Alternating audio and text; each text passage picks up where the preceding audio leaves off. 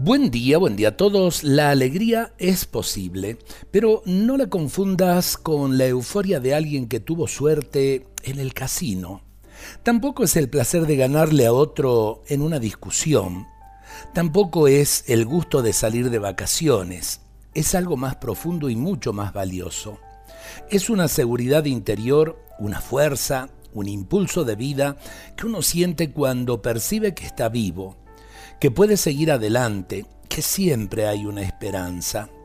Pero sobre todo es la fuerza interior que uno experimenta cuando sabe que es amado, especialmente cuando tiene la certeza de que hay un amor inmenso que lo sostiene más allá de todo y por encima de todo.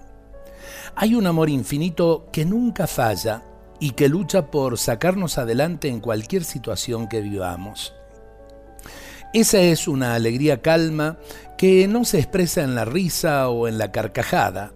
No es una ostentación de felicidad, es un gozo interno, sereno y discreto, pero verdadero, profundo y estable. Es la sensación de los que le han encontrado un sentido a la vida aunque estén llenos de problemas.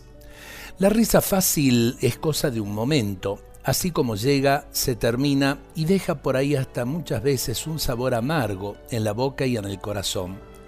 La alegría verdadera es la que perdura, la que perdura en todo momento, en los momentos de gozo y también en los momentos de dolor.